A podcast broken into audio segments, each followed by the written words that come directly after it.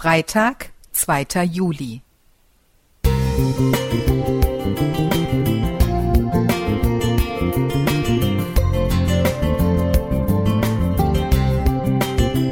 Ein kleiner Lichtblick für den Tag.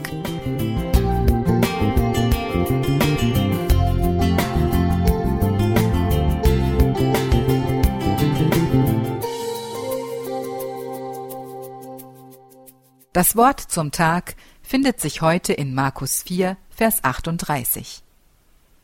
Und er war hinten im Boot und schlief auf einem Kissen. Und sie weckten ihn auf und sprachen zu ihm, Meister, fragst du nichts danach, dass wir umkommen? Italien, ein wunderschönes Land, seine Berge, sein Flair, seine Strände, einfach schön für mich. Die Adria mit ihren Campingplätzen und dem breiten Rimini-Strand kannten wir schon. Jetzt wagten wir uns an die Riviera. Wir wollten so oft es möglich war am Strand sein und im azurblauen Meer baden. Meine Tochter drehte ihre Runden und schwamm immer weiter hinaus. Ich wagte mich auch bis zum Hals ins Wasser. Irgendwann spürte ich keinen Boden mehr unter meinen Füßen und geriet in Panik. Ich schnappte nach einer leeren Wasserflasche und schrie um Hilfe. Vor lauter Rumzappeln stellte ich erst nach einer kurzen Weile fest, dass ich längst wieder etwas Boden unter meinen Füßen hatte. Ich war gerettet. Hast du auch schon einmal eine ähnliche Situation erlebt, in der du in einer bestimmten Lebenslage auch nach dem falschen Strohhalm gegriffen hast? Welcher Strohhalm war deine Rettung? Oft versuchen wir erstmals selbst alles, um die Situation in den Griff zu bekommen und rudern aus voller Kraft, um aus dem Schlamassel herauszukommen. Doch während wir nur eine Handbreit vor Augen sehen können, gibt es einen, der weiter sieht.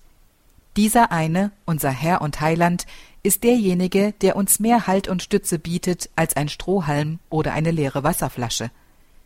Wir brauchen nur unsere Hand zu ihm auszustrecken, und er hält uns mit seiner fest. Als Jesus im Boot schlief und ein Sturm aufkam, schöpften und ruderten die Jünger auch so lange, bis sie keine Kraft mehr hatten und sich dann ganz erschöpft an ihren Meister wendeten. Wie kannst du ruhig schlafen, während wir um unser Leben kämpfen? Liegt dir nur so wenig an uns, Herr? Unsere Kraft ist am Ende, wir brauchen deine Hilfe.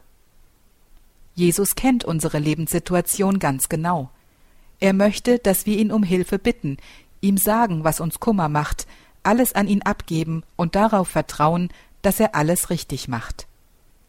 Herr, hilf mir, dass ich stets dich anstatt eines Strohhalms ergreife, egal was mir in meinem Leben begegnet.